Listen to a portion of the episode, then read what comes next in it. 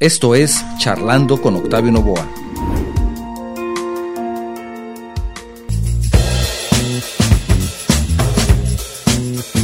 Podemos encontrar muchos artículos en la red dedicados al maridaje.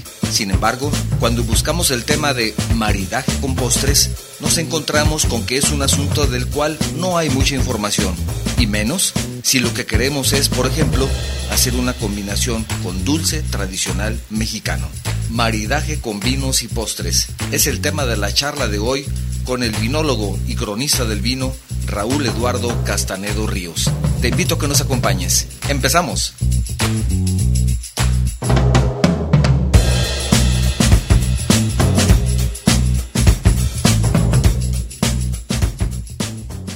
¿Qué tal? ¿Cómo estás? Muy buen día. Bienvenidos a un programa más de Charlando con tu servidor Octavio Novoa. Gracias por acompañarnos el día de hoy. Estamos transmitiendo de manera simultánea y en vivo desde nuestro estudio en la ciudad de Guadalajara, Jalisco, México, para todo el mundo, por medio de las plataformas de Guanatos Network, radio y televisión por Internet, Facebook Live y YouTube. Para nuestra audiencia en los Estados Unidos, quiero recordarles que hay un número telefónico al cual ustedes pueden marcar, es una llamada sin costo para ustedes, que es el 425-394-7097 y de esa forma se enlazan directamente a nuestro programa. Es una llamada sin costo para ustedes. Si lo que deseas es enviarnos un mensaje, tienes tres plataformas, tres vías para enviarlo. El primero de ellos es WhatsApp. Tenemos el número disponible 33 29 52 55 22. 33 29 52 55 22. Si tu mensaje es de fuera de la República Mexicana, te recuerdo utilizar el prefijo 521. Si lo que estás utilizando el día de hoy para vernos y escucharnos es la plataforma de Facebook o de YouTube, también por esas plataformas puedes enviarnos tus mensajes. La combinación de sabores, de texturas, temperaturas y tendencias de la repostería de vanguardia han abierto un abanico de posibilidades para el maridaje que antes hubiera sido inimaginable.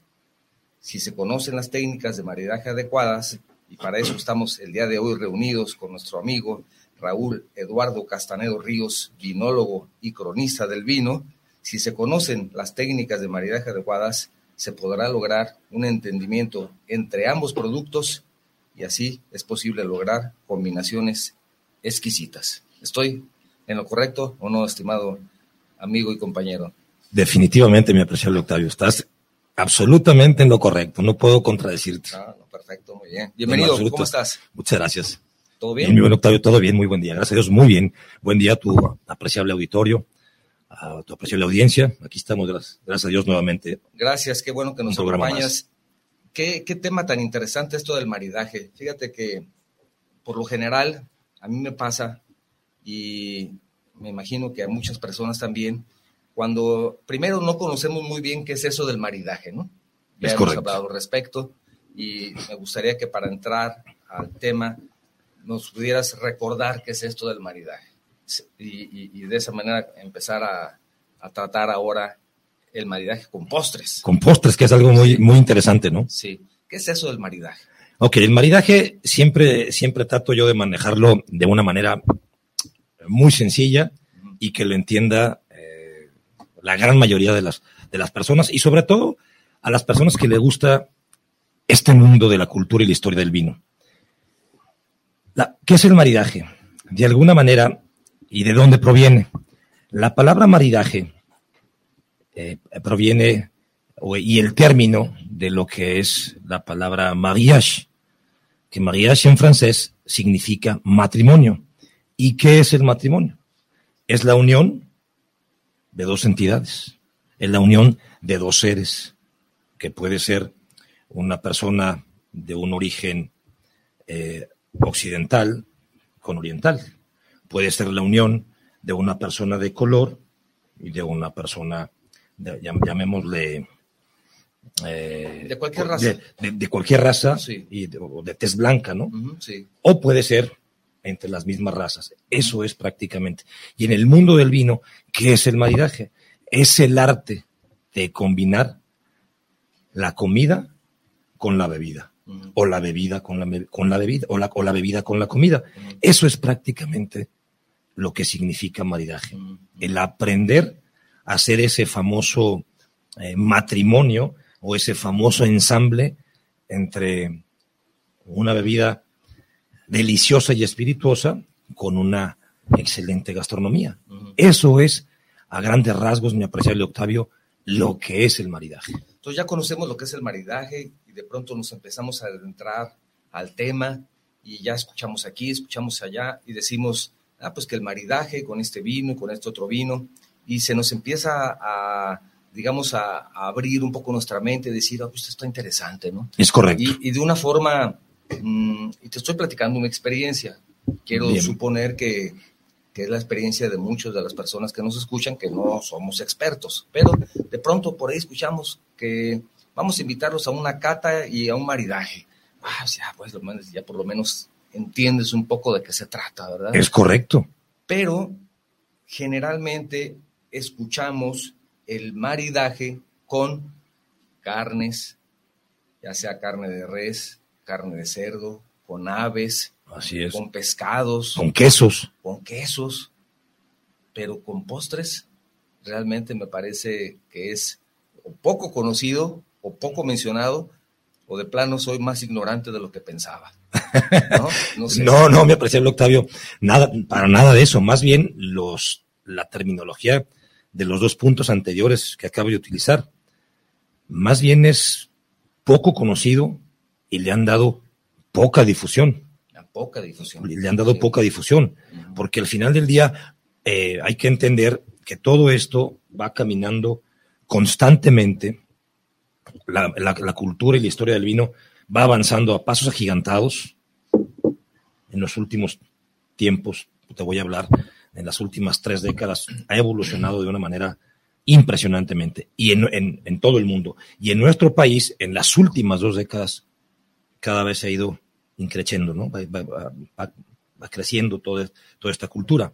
Entonces, en, la cuestión del maridaje con postres, además que es muy interesante, porque eh, hay quienes conocen mucho del tema, quienes no conocen del tema y quienes lo pueden conocer en un término medio, me parece el Octavio.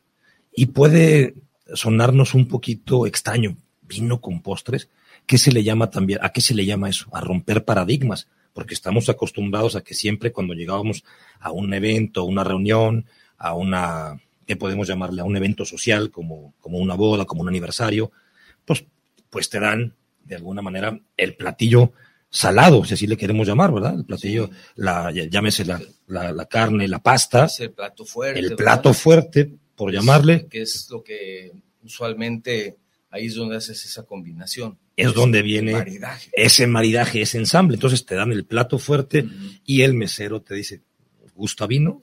No, no, te invita a, que, a, darte vino cuando llega la parte del postre.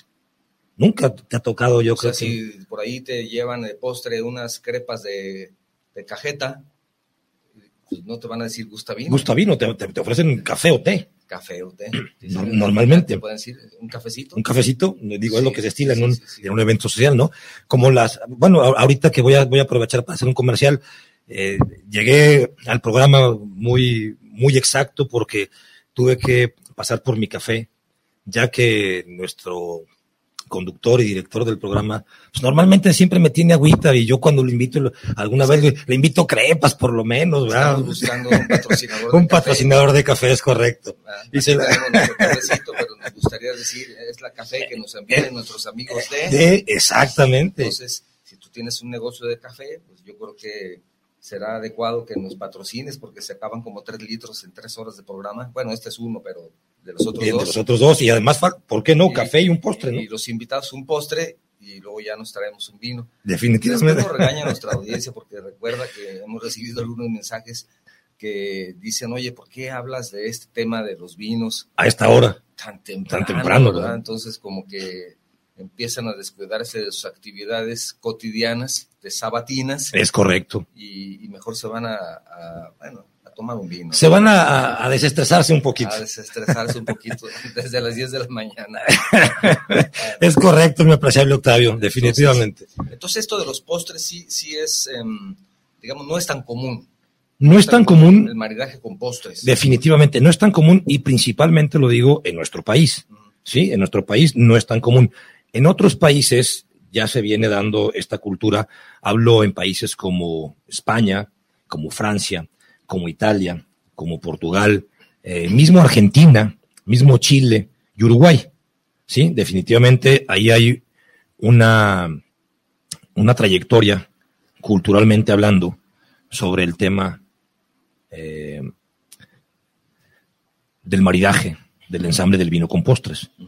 En México, a pesar de que tenemos grandes, grandes chefs en nuestro país, y, tanto, tanto en el, en el país como, como chefs en el extranjero, ¿no? En el extranjero, pues para ellos de alguna manera es muy, muy usual, muy común.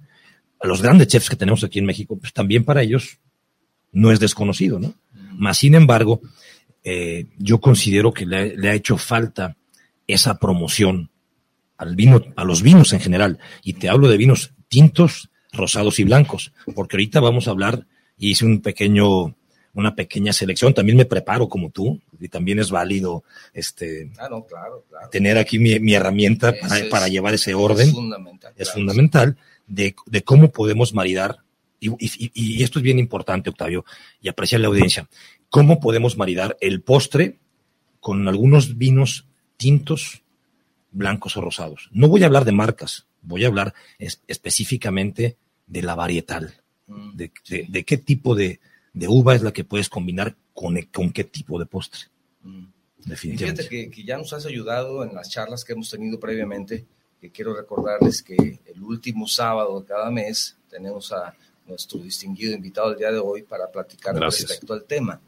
Y en programas anteriores nos has de alguna manera en, ayudado a romper ese paradigma en donde precisamente primero el maridaje solamente pensamos que es con carnes, con pastas, ya lo que mencionábamos hace sí, un momento. con carnes frías y, y, quesos, ¿no? Segundo, de pronto pensábamos que era algo exclusivo de cierto tipo de personas de alto nivel y no estaba disponible para personas comunes y corrientes de a pie como tu servidor y descubrimos que sí se puede maridar no solamente con un, con un faisán o con, una, o, o con un armadillo o con un, un pato, ¿verdad? Con un pato, con algo muy ex exótico, sino que también podemos hacerlo hasta con una torta ahogada, lo podemos hacer con tacos, lo podemos hacer con otro tipo con de mole, con otro tipo de alimentos que para nosotros es más usual. Definitivamente. Eso nos has de alguna manera abierto la mente, decir, ah, caray, pues a lo mejor con este pollito, pues sí me puedo tomar un vino, ¿verdad? Por Aunque supuesto. no sea un pollo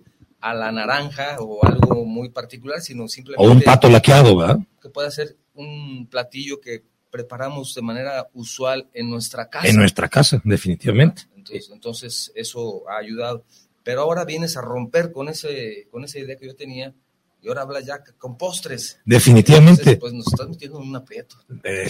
Ahora ya vamos con postres, bueno, ahora ya estoy pensando en, en algún postre, una, algo muy especial donde tenga que tomar café con, con, con, el dedito así levantado. Levantado, para que se vea un poquito más elegante. Así elegante. Y, y me parece que puedes combinarlo, digamos, con un dulce de leche de los que comúnmente encontramos en el mercado.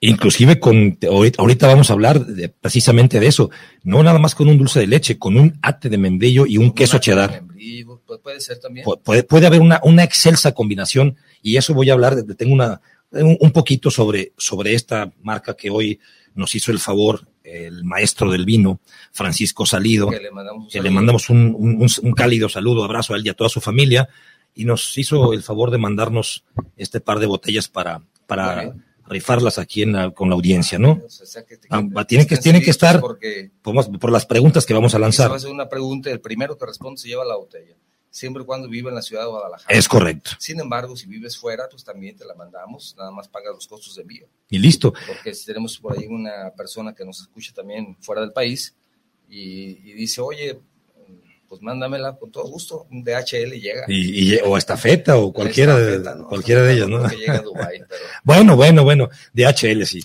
FedEx. O, fe, o FedEx. FedEx. Llega, llega, a cualquier llega, llega a cualquier parte del mundo. Antes de continuar, voy a recordar el número telefónico para las personas que quieran enviarnos un mensaje vía WhatsApp. 33 29 52 55 22. Si tu mensaje es de fuera de la República Mexicana, no olvides agregar el prefijo 521. O si estás en Estados Unidos y por alguna razón te gustaría escucharnos también vía telefónica, tienes que salir, puedes tomar tu automóvil con tus manos libres, conectar, hacer una llamada y puedes marcar también al 425-394-7097 si el programa te parece interesante. Nos sigues escuchando por ese medio. Es una llamada sin costo para ustedes. De los 45 minutos que quedan en este momento, 43 minutos, puedes escucharlo con una llamada telefónica y es sin costo. 425-394-7097. Seguimos, estimado. Gracias, mi presidente Octavio. Y ahorita que mencionaste la palabra de como los mortales como yo, tú hablaste en primera persona, de a pie, me hiciste recordar a mi señor padre, donde quiera que esté, que además fue un excelente eh, eh, prestador de servicios para la, para la formidable y distinguida Armada de México, Secretaría Marina. Mi padre fue un, un, un gran marino, así, así es como yo lo describo, y él cuando se refería a la gente de, de a pie, la gente como nosotros, como yo, mortal, decía, me, decía, mi... el señor está en otro nivel ya con los vinos y con todo ese asunto. No, no le llego, pero. No, no, nada, nada, al contrario, nada. Para mí el café es suficiente. Nada de eso. Mi padre, a, quien le mando un saludo hasta donde se encuentre mi viejo, este, solía decir, eh, refiriéndose a la gente de, de, a pie, él decía, no te preocupes, hijo, esa gente es de, es de, es de infantería o, cuando yo quería hacerle alguna, alguna mención eh, acerca de, y me decía, ay, tranquilo, tú, eres de infantería también todavía, como diciendo, aterriza, ¿va? O sea, no, no, no, no, te me pierdas. Yo soy de infantería, el señor ya es, es ¿cómo le llaman? ¿Cuál es el máximo grado de, de los militares? En, la Armada de México es almirante. El almirante, bueno, imagínense ustedes la diferencia, pero en fin, aquí tenemos un almirante que nos está exponiendo el tema de eh, vamos, vamos, vamos, vamos lo dejando como, se retira mi padre de la Armada de México, como contralmirante. yo soy, yo soy el contralmirante de los vinos. Todavía me faltan algunos grados para alcanzar ese, ese par de estrellas más como se utiliza en la Armada para llegar a ser ese almirante del vino. No, no digo que no, algún día lo lograremos, por supuesto que, sí. Supuesto que sí. Se los ofrezco y te lo prometo y me lo prometo que voy a llegar a ser el almirante del vino. Eso me parece muy bien. Garantizado. Me parece muy bien. Pero lo digo con gusto, ¿eh? No, con mi pasión, no, no, no de manera eh, presuntuosa ni, ni, ni, petulante ni esas cosas. Entonces, quedamos ya con ese compromiso. Ya, ya tenemos ese compromiso hecho aquí con ustedes. muy bien.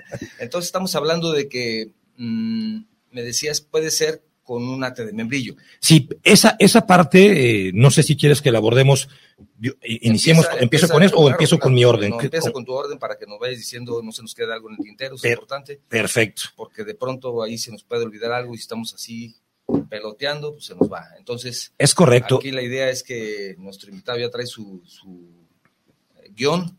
Es correcto, y, y sobre todo mi script, y sobre todo para compartirlo con, contigo y con, con, con toda la audiencia que eso es lo, lo, lo, más importante y lo más eh, apreciable de, de, de, este bagaje que a mí me gusta ver, ¿no? Empezamos con lo básico, vámonos. Vámonos con, con las donas. Las donas, ah, con donas. Fíjate, o sea, abrí con algo, tú, hablaste de algo bonito, potente, yo te dije, te voy a poner algo fuerte, con algo sabroso, imagínate, vino con donas, la, la, gente va a decir, este contramirante del vino, este amigo vinólogo, que, usted, algo lo vamos a degradar.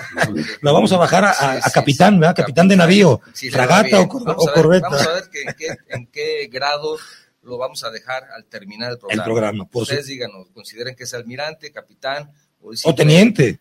No, un simple, un simple marino. Los que limpian la cubierta. ¿El marino? Marino. Ustedes digan. Un, maestro contra maestre. Así es, así es. Un maestre, denos por favor su opinión.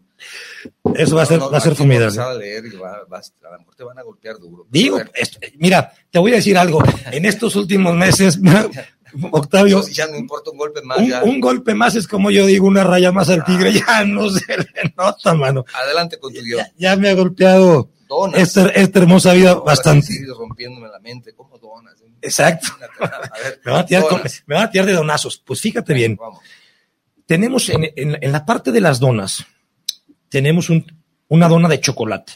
Una dona de chocolate eh, con grajea, glaciada con grajeas de chocolate. Sí. La uva, que mejor le viene a esta dona es la uva Merlot, porque no hay que olvidar, como bien hablábamos al principio del programa y con la invitación que lanzamos para el programa, no tenemos que, restarle potencialidad ni al vino ni al alimento.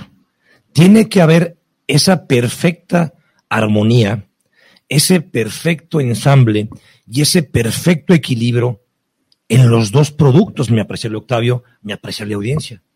No hay que contrarrestar el sabor de un producto con el otro. Tenemos que aprender a diferenciar, como cuando les expliqué en programas anteriores, los pasos para degustar el vino. ¿Sí? Que es primero el vino, después comemos el alimento y después tomamos agua natural o mineral para quitar los sedimentos en nuestra parte bucal para poder apreciar toda esa combinación que hizo el campo, que hizo el, agrónomo y el enólogo, y, obviamente la, biodiversidad del mismo producto que es la vid, para que pueda llegar a esa potencialidad. Entonces, una dona de chocolate con grajeas de chocolate debe de ir maridada con un vino merlot, como lo dije en un principio. ¿Por qué? Porque el vino Merlot hay que recordar que es un vino, lo voy a poner en medidas, es un vino de término medio, es un vino que puede, que puede de alguna manera llevarse muy bien con un platillo de alguna manera con características más potentes, con un platillo o un postre suave o con un postre de alguna manera ligero. Pero para el chocolate, en este caso de una dona de chocolate, tal cual, es la uva merlot. Nos vamos a la dona de fresa.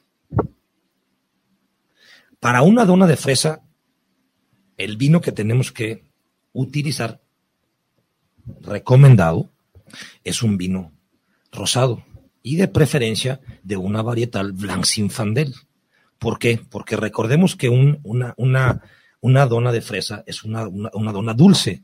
Sus azúcares son de alguna manera potentes. No hay que olvidar que los vinos también tienen azúcares, pero van manejados de acuerdo a sus procesos de primera y segunda fermentación, en algunos casos de algunos vinos que tienen filtración, que eso ya es un proceso más de la parte de la elaboración y del enólogo, que ya tendremos en el próximo programa un enólogo aquí que nos esté hablando de todo esto también, por supuesto, ¿no? Entonces, para una, para una dona de fresa tenemos que incluir un vino rosado. ¿Por qué? Porque al final del día no hay que, no hay que olvidar que un vino rosado nos da esos matices y esos tintes de cierto toque de agridulce. ¿Sí me explico? O sea, esos, esa potencialidad que suelta la uva Blanc Sinfandel en un vino rosado lo hace que sea con una, con un, con una dona de fresa, encuentre ese perfecto equilibrio y esa perfecta armonía. Entonces, todo eso nos va sumando. Es, preferible mm, entonces, no sé si está correcto lo que voy a decir en el sentido de que utilizar un vino, además que sea dulce, digamos que no sea tan seco, es conveniente. Si es conveniente. Para ese equilibrio o no? Por supuesto, pero es, conveniente de acuerdo a los sabores que tú estás maridando en los postres. Por eso hablé ya de la uva merlot, cómo, cómo lo hacemos. Ahorita vamos a ir, por ejemplo, a una dona rellena o de crema pastelera o de fresa. ¿Qué uva le vamos a meter? puede ser más dulce. que puede ser, que puede ser todavía más dulce. ¿Qué le vamos a meter? Un vino de alguna manera un poquito más equilibrado en sus procesos, en su potencialidad, en su sabor, en su fortaleza, pero también en la parte de lo que le denominamos la secura del vino. Y para una dona que puede ir glaciada y rellena de ya sea de fresa o de crema pastelera, la uva que se le recomienda es una uva Malbec, por las características que van a dar a la hora de poder nosotros dar esa mordida a ese postre y ese sorbo a ese vino. Vamos a poder diferenciar el sabor que nos expresa el postre o esa dona, terminamos de degustar y damos el sorbo a la copa de vino para que nos exprese todo lo que tiene esa uva Malbec. Y hay algo muy interesante aquí que lo vamos a ver en las siguientes secuencias de, las, de los siguientes productos. Para concluir con la dona, podemos tener una dona de chocolate negro, que es más o menos parecido, ya que para la gente lo identifique, el chocolate amargo. Es un chocolate amargo. Es un chocolate amargo. Por lo general, el chocolate negro, un chocolate muy potente, muy fuerte, pero con ese amargor y con ese dulzor. ¿Con qué lo vamos a maridar? ¿Con qué uva? Con la uva madre, que es la Cabernet Sauvignon. La uva madre de todas las, de todas las uvas. Fuerte con fuerte. De alguna manera, en esta parte del chocolate negro, que tiene mucha fortaleza, no le puedes poner a este, a este chocolate negro un vino más suave, porque entonces te va a ganar el sabor del chocolate negro. Le tienes que poner la potencialidad de un Cabernet Sauvignon, pero, pero a su vez la suavidad de esa misma uva que te da el, el Cabernet Sauvignon, porque es una uva que tiene esa potencialidad, tiene unos tánicos hermosos, pero también tiene una elegancia y diplomacia en sus sabores, en sus aromas, que te permite, a la hora de estar haciendo ese, ese ensamble, te permite que puedas amalgamar e identificar el sabor del chocolate negro, del ladrón del chocolate negro, con la potencialidad del Cabernet Sauvignon, que te, va, te va, vas a encontrar en papilas gustativas una explosión muy agradable de sabor. Entonces, una persona que, que le guste comer el, chocolate de, barra, algún trocito de chocolate o algo, también lo puede usar con el chocolate directamente. Por supuesto, mira, los, los, los vinos tintos en general, y tengo un gran amigo maestro del vino, Francisco Salido, y un servidor, y otros amigos maestros del vino también, y enólogos por ahí que tengo el gusto de conocer, y sommeliers, hemos coincidido, eh, con el respeto que merecen todos los colegas que se dedican a esto, que el vino tinto, en, en general, lo puedes maridar con lo que a ti te agrade. Si sabes identificar, obviamente, la uva que te cae bien.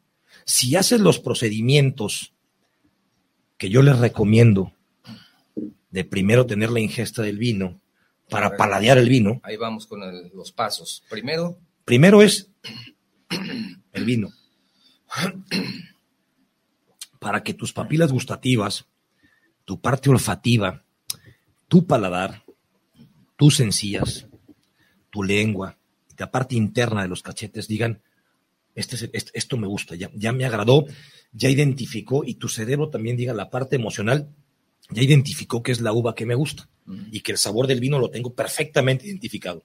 ¿Qué sigue después? Entonces vas a tener que ingestar el alimento que estés degustando. Así ya le da la mordida. Ya le da mordida a la comida directamente para que tú puedas también identificar ese sabor al postre, ese sabor al ave, al, al pato laqueado, al pollo al orange, al pollo a la jerez, un ribeye, un, un, tibón, un New York, un filet mignon, ¿no? Ya ven ustedes cómo inmediatamente cambia hacia el lado de contraalmirante.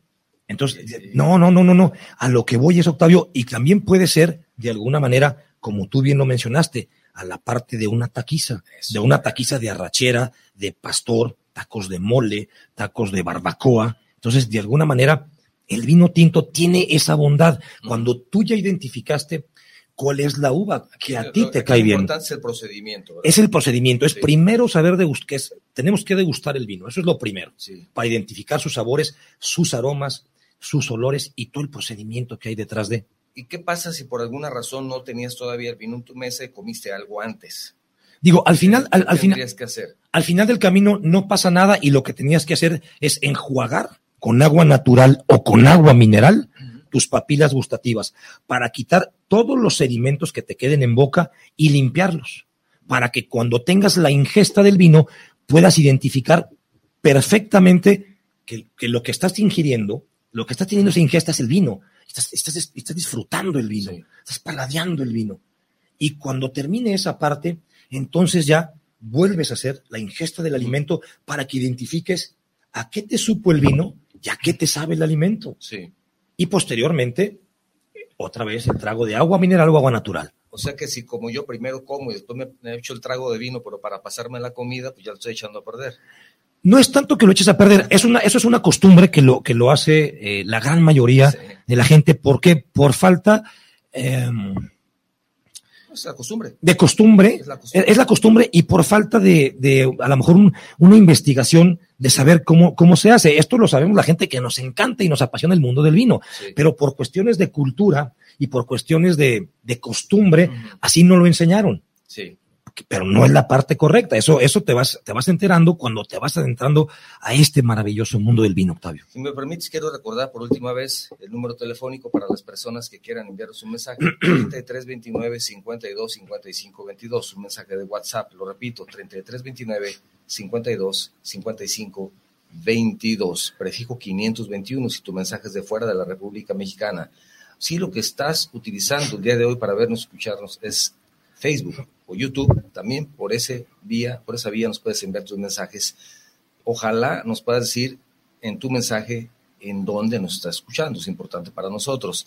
Y también me gustaría mucho saber si hay algún postre que a ti te guste mucho y que te gustaría conocer cómo poder combinarlo, pues ¿por qué no nos preguntas? verdad? Por supuesto. A lo mejor Para puede, eso- puede haber algo interesante. Algo Tengo interesante. ya algunos mensajes, si me permites.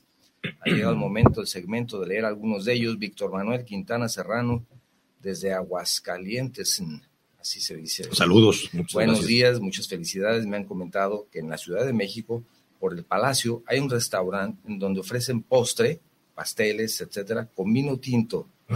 Y es tentador probarlo. Sí, por supuesto. Y, y hay que atreverse y se vale. Hay que ir, compañero, invítanos y, y con todo gusto vamos a Ciudad de México. Que no me gusta mucho ir. Déjame te digo, le- le- com- com- compartiéndole al, Lo que dice nuestro compañero Víctor Mandigo, nuestro compañero es ingeniero civil, le mando un saludo hasta Aguascalientes, parte de el, el- del Colegio de Evaluadores, es una persona destacada en su profesión y además tuve el gusto de que fuera mi compañero de generación. Entonces, No, pues. Hizo, hizo bien, se fue a Aguascalientes y allá de- está de maravilla. está de maravilla. Si no quieres ir a la Ciudad de Por- México, Por eso le digo compañero, no creas que Por otra que- cosa. no creas que por igualado, ¿no? Gracias. oye, si no quieres ir a la Ciudad de México, también podemos ir a Ensenada, ¿eh? Ahí tenemos, Ahí, eh, esas son promesas que nos han hecho desde hace mucho y Espera, no espera. se cumplen. pues, ahí tenemos un excelente postre. Nos tardamos un poco en empezar con el tema de el Ensenada. tema de ¿Cuál- Ensenada. postre? Tenemos un excelente Ensenada, postre ver, que se llama Leclerc. Es el- el- Es, es, es un postre que ofrece el restaurante Rey Sol de origen francés. Es un panecillo eh, relleno de crema pastelera cubierto con chocolate. Entonces, imagínate ese, ese, ese postre de, de origen francés en, en Baja California, en Ensenada. Ese con el, ese Leclerc, ese postre con el Sí. vino que tú quieras. y en un lugar con vista al mar, Y en un lugar con vista al mar, terracita y donde sea, una terracita donde tú quieras, pobremente. pobremente o con vista a los viñedos. Ah, también, también. Digo, Son unas vistas espectaculares. espectaculares. Entonces, pues, ¿qué más quieres? Pues, si no te gusta el, el, el, el bullicio de la Ciudad de México, pues pónganse nada. Adelante.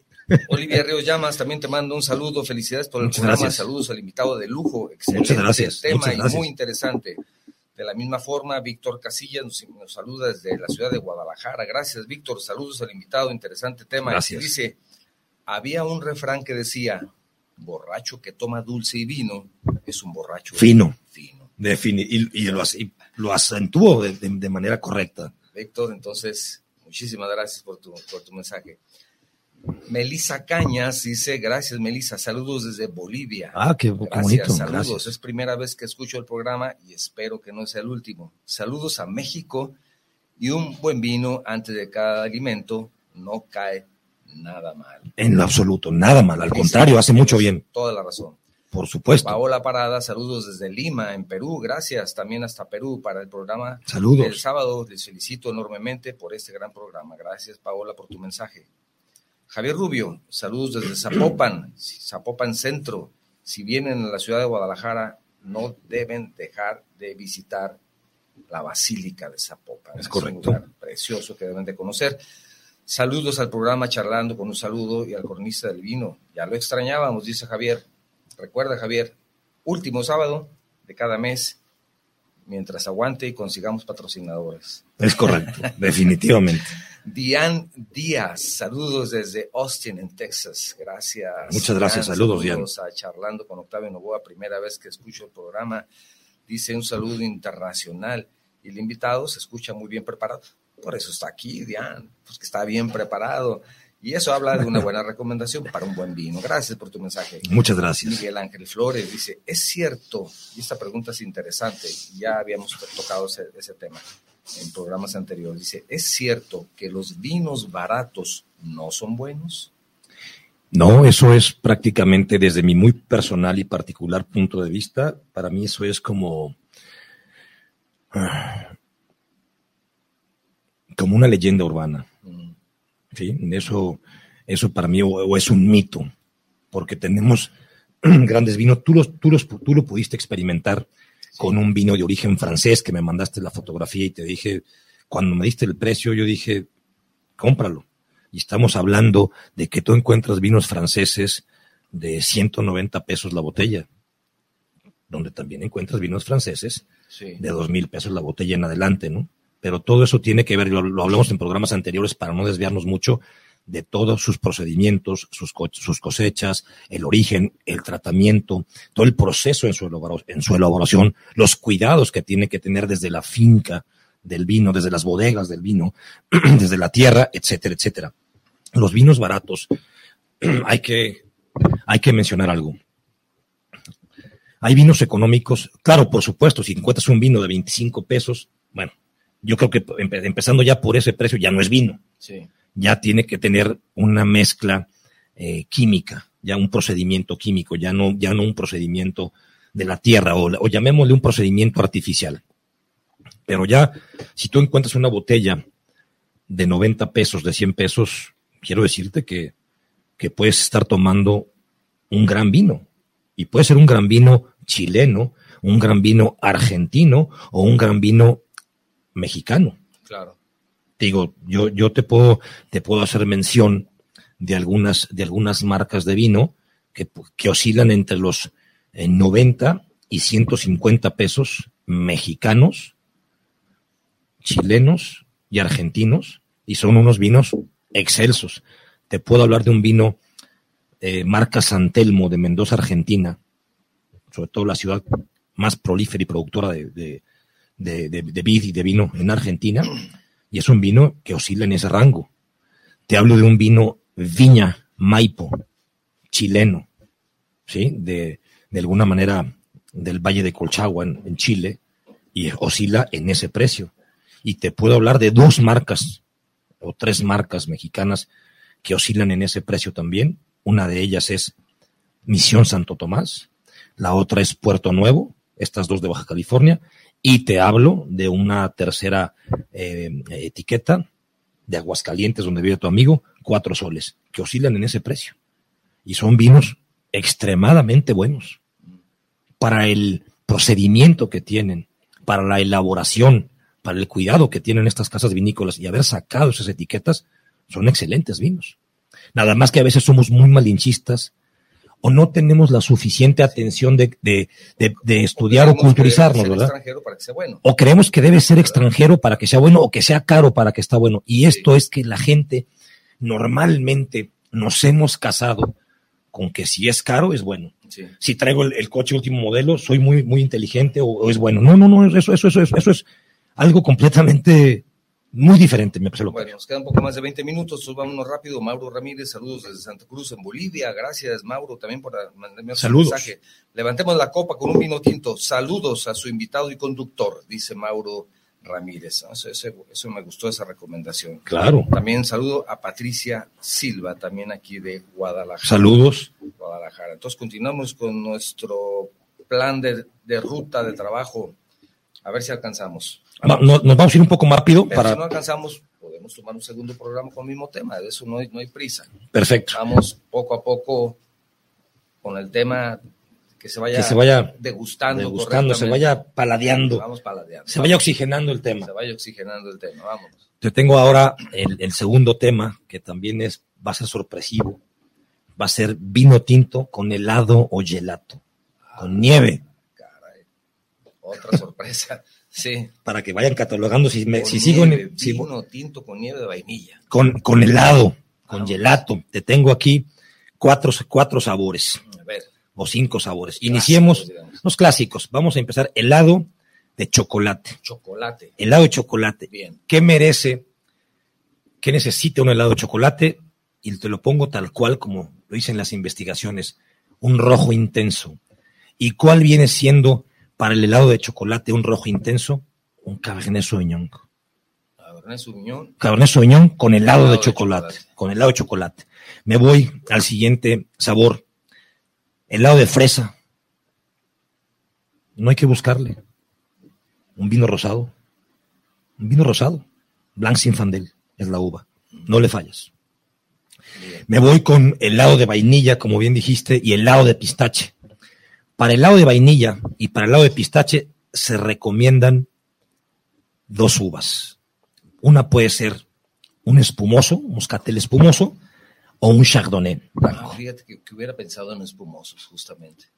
Puede ser para vainilla y pistache, Sí. puede ser un espumoso o un chardonnay blanco, Heladito, así, a 5 grados, 5 grados. para que haya, para que haya esa misma compensación con la nieve y la potencialidad de los sabores de la nieve con los sabores de la uva no vayan a contrarrestar.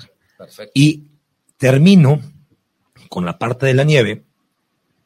em, con Espero que hayan tenido in- la atención de decir el- la dona de chocolate con cuál, la nieve con cuál, porque ahorita ya vamos a hablar del vino y por ahí va a haber la por, ahí va, por ahí va a salir la pregunta. Y viene, para cerrar con los gelatos, la cookies and cream, También clásica. la clásica, la, la- la- la- la nieve cookies and cream. ¿Qué, qué nos dice aquí? Un con un, un- un- vino rojo y afrutado, Mm, ¿Qué es? que es un merlot. ¿Escucharon bien? una uva merlot em, combina ensamble y marida perfectamente bien con un helado o un gelato de cookies and cream. Muy bien, muy bien. Pues podemos eh, aprovechar este momento para hablar un poco de, de los vinos que nos De- has hecho favor de traernos. de- de- que nos mandó el maestro Francisco Salido. Maestro Salido para, para ver qué es lo que tendríamos que hacer para llevarnos esta botella el día de hoy, porque si no hablan o no vienen, pues me las voy a quedar yo. Entonces, espero que nuestra audiencia no nos mande mensajes en esta ocasión. Voy a hablar de este vino y, ver. y- y- y Ese, de, ¿Con qué lo pudiéramos y combinar? de lo que hablemos, Sus características. sus características y de lo que hablemos un poquito de este vino, Sí. de ahí van a surgir las, las preguntas. Muy bien. ¿Estamos de acuerdo? Queda poco tiempo, entonces vámonos. Ok, este vino, Espíritu Gentil, que es un vino con unas características, es un vino natural, así se le denomina, es un vino natural, es un vino de origen jalisciense, con uva traída en diferentes cosechas, tanto de Aguascalientes, Zacatecas y Querétaro. ¿sí? Ya en el proceso de elaboración se hace aquí en Guadalajara. Es un vino, es un varietal Merlot. es un vino, le llamamos natural, porque de alguna manera en todos sus procesos no, no va la, la, la parte industrial ni la parte química, sino va la, verdaderamente la mano humana y la parte le podemos detener con ciertos toques o características en algunos procedimientos, le podemos llamar un vino artesanal, porque es completamente hecho a mano. ¿sí? Por sus creadores, por sus elaboradores, por sus descubridores, que además tiene una, una, una historia también de carácter musical. Y, y- y est- y esta firma, al, al enólogo, al maestro del vino, le gusta mucho escuchar a Mozart, a Beethoven, a Pachelbel, ¿sí? a Paganini, y es una de sus inspiraciones, que todo, tiene toda una historia atrás de eso para llegar aquí. Y también tiene sus pequeños tintes de un vino con características muy pinceladas de orgánico. ¿Y por qué me refiero a esto? Porque al final del día lo orgánico se apega a lo más natural. Cuando un vino es orgánico, es orgánica desde su tierra, de- desde sus viñedos, desde donde está haciendo toda esa manufactura del vino en el área del campo. Bueno, este vino no, no tiene, no podríamos catalogarlo como un vino orgánico porque sus viñedos y sus tierras no son orgánicas, pero sí con características de un vino natural porque todos sus procesos, sus procedimientos en su elaboración son naturales. Inclusive, sí, los, en, en, alguna, en algunos procesos eh, de donde se ha extraído la uva, cuidan también los viticultores que no, no lleve pesticidas y fungicidas de, de carácter eh, que le puedan dañar a la planta, ¿no? lo más eh, biodegradables posibles. Y en su elaboración, el máster del vino sí procura conservar todo ese toque de características naturales. Y este vino, como se sugiere maridarlo, así literal, es con ate de membrillo y queso cheddar principalmente. Pero si tú le pones un queso Gouda, un mozzarella o un gruyère, sin ningún problema, con la combinación o con el maridaje o el ensamble o ese equilibrio de tu copa de vino con tu porción de ate de membrillo y tu porción combinada del queso.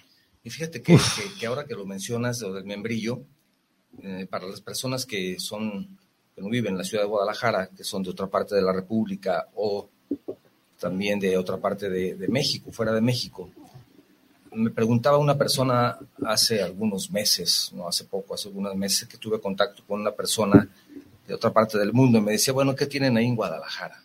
Le decía, bueno, pues aquí tenemos charros, tenemos mariachi, tenemos tequila, nada más lo que tenemos aquí. ¿Y tortas ahogadas? Tortas ahogadas, carne en su jugo. ¿Y el Atlas? Bueno, del Atlas ya no hablemos hasta el lunes. Y bueno, Atlas y Chivas. El Atlas de pronto cuando gana todo el mundo es del Atlas, pero cuando pierde nadie lo quiere ver. Pero tienen Atlas y Chivas vamos y... a hablar del lunes, la próxima semana hablamos del Atlas. Atlas y Chivas y últimamente, aparte de Charros, pues también los mariachis, ¿verdad? Claro, y a unos cuantos kilómetros cerca de rumbo a Chapala, que Chapala es el lago natural más grande de la República Mexicana, tenemos Iztlahuacán de los membrillos en donde podemos comprar ese ate de membrillo que tú mencionas. Delicioso. Ahí está, hay, hay productores de membrillo ahí. Así es. Como lo, lo, todo lo que tenemos cerca, en ocasiones lo, lo olvidamos, ¿no? Pues es, es, es, correcto. Lo tenemos ahí y cuando no tenemos, entonces sí nos damos cuenta de, de esa, de eso que estamos perdiéndonos. Visiten Iztlahuacán. Yo estuve por ahí hace como unas dos semanas, entonces los invito a que vayan a Iztlahuacán también. Iztlahuacán de los membrillos. Pregunta número uno, porque se nos va el tiempo. ¿Te parece bien? Eh, adelante, adelante. Quiero, quiero agregar que además este vino Espíritu Gentil cuenta con, en, dentro de sus procesos, que ya platicaremos después de ellos, nomás los voy a dar por encimita, con primera y segunda filtración. Digo, con primera y segunda ferme, primera y segunda sí, fermentación. fermentación. No tiene filtración. Okay. ¿sí? O sea, es un, es un vino ¿Regularmente que, todos los vinos tienen filtración? Los vinos normalmente tienen filtración, normalmente. Este vino tiene primera y segunda fermentación, fermentación. y no tiene filtración. Okay. Okay. Eso ya Entonces, es una gran diferencia. Eso ya marca una gran diferencia en la explosividad del vino muy bien. y en, en los sabores. Y aquí quiero hacerte mención, algo muy importante, Octavio, que puede ser parte de, la, de una de las preguntas. Si, si, por ejemplo, los días a la hora de la de la de estar en, en, todo el tema de la cosecha de la vid, de la siembra de la vid, de todo este procedimiento, si los días son cálidos y las noches son frías, seguramente va a tener el vino un excelente nivel de azúcar, lo cual le permitirá la conservación de los ácidos, del olor y de los aromas. Estoy hablando de cualquier vino. Si los días son cálidos y las noches frías, se va a conjuntar toda esta armonía. ¿Y qué, ¿Y qué va a suceder? Que a la hora de ver esta conjunción, a la hora de llegar a los procesos de la cosecha de la vid, mi apreciable Octavio, apreciable audiencia, de la, de la vitis vinífera silvestris, a la hora que tú cosechas la uva, ¿qué va a suceder a la hora que haya esta, esta conjunción? Que el enólogo, el agrónomo y todo el equipo, ahora de vinicultores, ¿sí? Una cosa es el viticultor, ahora el vinicultor, a la hora de llegar a transformar la uva en estos excelsos productos, van a salir por naturaleza, si todas estas personalidades hicieron su trabajo correctamente, mi apreciable Octavio, mi apreciable Octavio y audiencia, van a salir unos vinos de alta gama y de gran calidad. Que no tiene que ver con el precio. Que no tiene nada que ver con el precio. Fíjense lo que dije. Si los días son cálidos y las noches frías, podrá haber esa conjunción, esos elementos de aroma, color, sabor y azúcares. Entonces, por eso puedes encontrar un muy buen producto, no necesariamente que sea caro, ¿verdad? Por supuesto, y, a, y además, hay que, no hay que olvidar, Octavio, en otros países hay subsidios para apoyar a los vinicultores, a los viticultores, al campo en general, pero estamos hablando del, del, del vino, al campo del vino. En México no hay apoyo, al contrario, encontraron una coyuntura hace muchos, muchos años, desde el infinito y más allá, como se dice por ahí en una película, que el vino era un producto de lujo, producto caro, pero eso fue por la O sea, tiene, falta de cultura y un poco de, de ignorancia. México tiene una alta carga impositiva el, el- el vino. El vino y le pusieron un impuesto Sí, un impuesto alto. que no debería. Entonces, gran parte del precio es impuesto y, y el resto es para el productor y comercializador, etcétera, etcétera. Que es un, que si le vamos sumando, Sí. es un canal que se, que se convierte desde el campesino Que- que, por cierto, hasta, hasta, hasta, hasta la tienda de autoservicio. Aprovecho para mencionar que en este momento, y busquen ustedes en YouTube, busquen las noticias, en cualquier lado van a encontrar el tema para que sepan de lo que estoy hablando. Si es que no han escuchado esa noticia de Casa Madero, que está sufriendo ahorita un problema grave por una invasión de parte de algunas personas. Unas personas sus- no adecuadas. Es una su- en su tristeza. propiedad, entonces es importante, todo eso golpea duramente a la industria, al turismo, etcétera, y no debe de ser. Infórmense respecto al tema y para que tengan su mejor opinión. Sí, están pasando la, nada bien y eso es algo que yo no pensé que fuera a llegar y saludo- tristemente llegó. Un saludo a, a- Casa A Madero. Casa Madero hasta Parras, Coahuila. Eh, vamos a cerrar antes de Antonio Cervantes, antes de cerrar algunos mensajes que quedan por aquí. Saludos, los escucho en la colonia Santa Tere. Ah, excelente, Antonio. Aquí estamos muy cerca de ti. Santa Tere, una pregunta dice, ¿hay vinos 100% mexicanos? Por supuesto.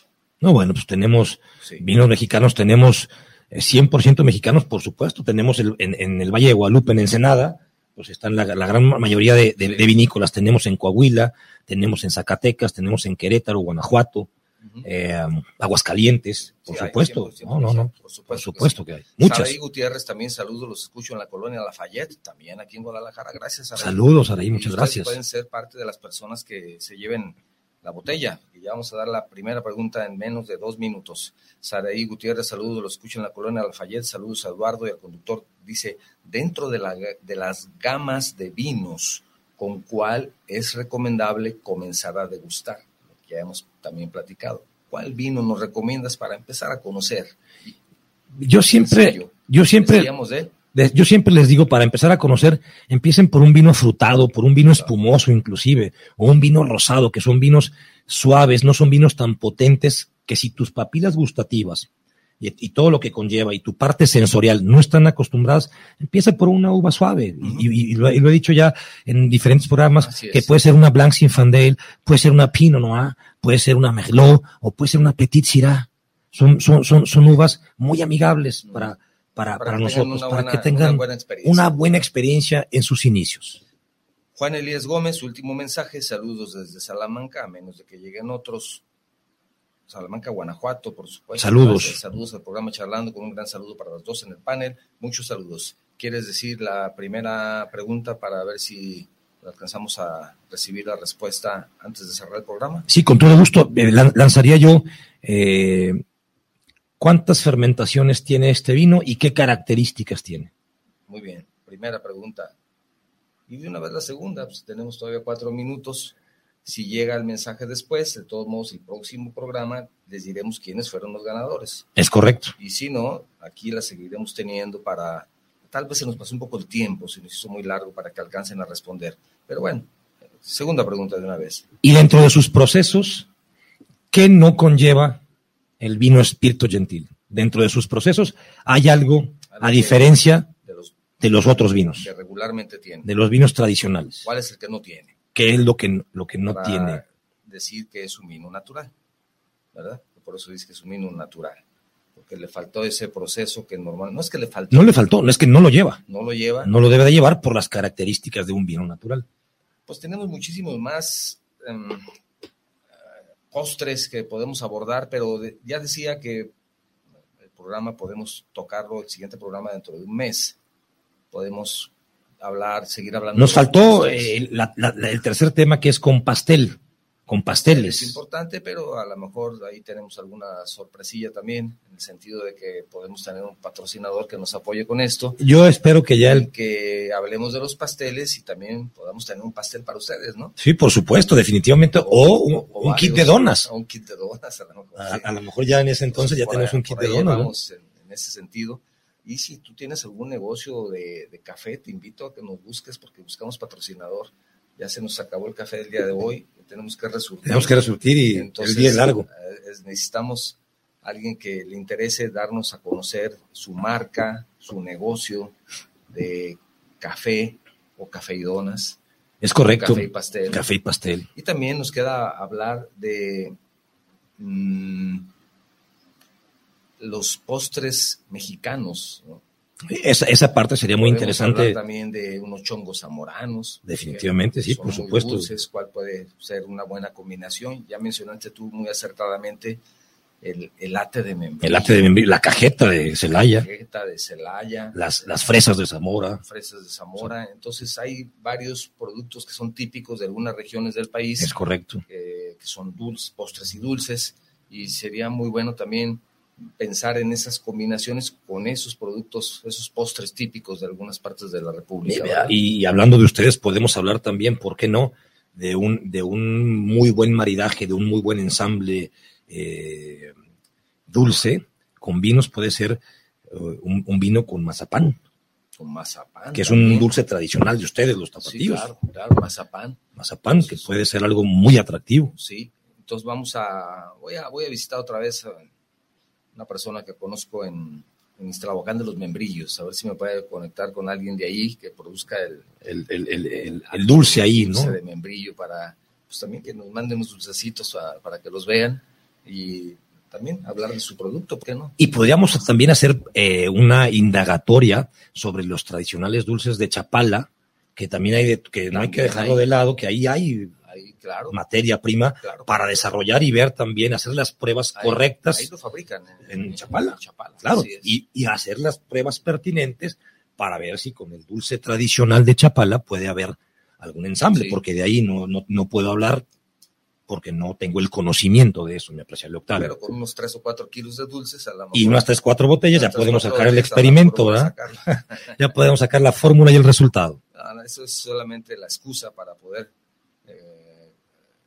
comer y beber de una manera más libre, ¿no? Estoy haciendo pruebas. Oye, Entonces, quiero, y quiero, y quiero aprovechar, si me lo escucha bien, permites. estoy haciendo pruebas, entonces. Sí, quiero, quiero, quiero este programa en la mañana por algunas situaciones que ya lo platicaremos posteriormente y los compartiré a, a la audiencia, a tu auditorio. Lo quise dedicar a, a- principalmente a mi padre y a mi hermano Ricardo, que ya no están con nosotros eh, terrenalmente. Y, y- y este, y fue una, una dedicatoria especial a este programa. Y también para mi madre, que, esto- que ella, mi madre sí vive, pero tuvo por ahí un, un- un poquito, unos problemitas de salud y quise este, este día tra- tratar de estar este, dedicando este programa a estas tres personalidades de mi familia. A tu mamá el día de hoy. Gracias. Qué bueno, Nacho, gracias por acompañarnos nuevamente. Estaremos aquí en unas cuantas semanas de nuevo. Es correcto. Y, y de pronto hablamos de un tema y surge más, surge más. surge Sí, más. claro. Entonces es un tema muy interesante, muy interesante y qué bueno que tenemos la oportunidad de seguir aprendiendo con tus charlas para de esa forma poder adentrarnos un poco más en este maravilloso mundo del vino. No, por supuesto, y, me, va a interesar que en el próximo programa, si no la tenemos en este, ¿qué calificación me dieron? Porque no tenemos la calificación, ¿eh? ¿No mandaron almirante o, marino? almirante, era contra el almirante todavía no, contra almirante, capitán o teniente, o de plano de infantería, ¿va? De plano lo dejamos lavando la cubierta. lavando la cubierta. Muy bien, muy bien, muchísimas gracias como siempre a nuestros amigos que nos escuchan en Guanatos FM Network, nuestros seguidores de Facebook, nuestros seguidores de YouTube. También quiero recordarles que este programa a partir de la próxima semana, el martes o el miércoles, publicamos en, en la página de Facebook las ligas para las dos plataformas de podcast en donde pueden escuchar el programa, que es iBooks y Spotify, ahí los van a encontrar. Y como siempre les digo, que si el programa les ha gustado, lo compartan con sus amigos. Si el programa no les gustó, les invito a que lo compartan entonces. Con sus enemigos. Con sus enemigos. Esa frase claro. ya no se me olvida, me el Octavio. Cerramos con la frase de la semana. Dice, la comida es parte material de la alimentación, pero el vino es la parte espiritual de nuestro alimento. Alejandro, Dumas. Es, correcto. Esto fue Charlando con Octavio Novoa, donde charlando se entiende la gente. Gracias, nos vemos la próxima semana. Gracias. Hasta la próxima. Gracias. Escuchaste Charlando con Octavio Novoa, donde charlando se entiende la gente.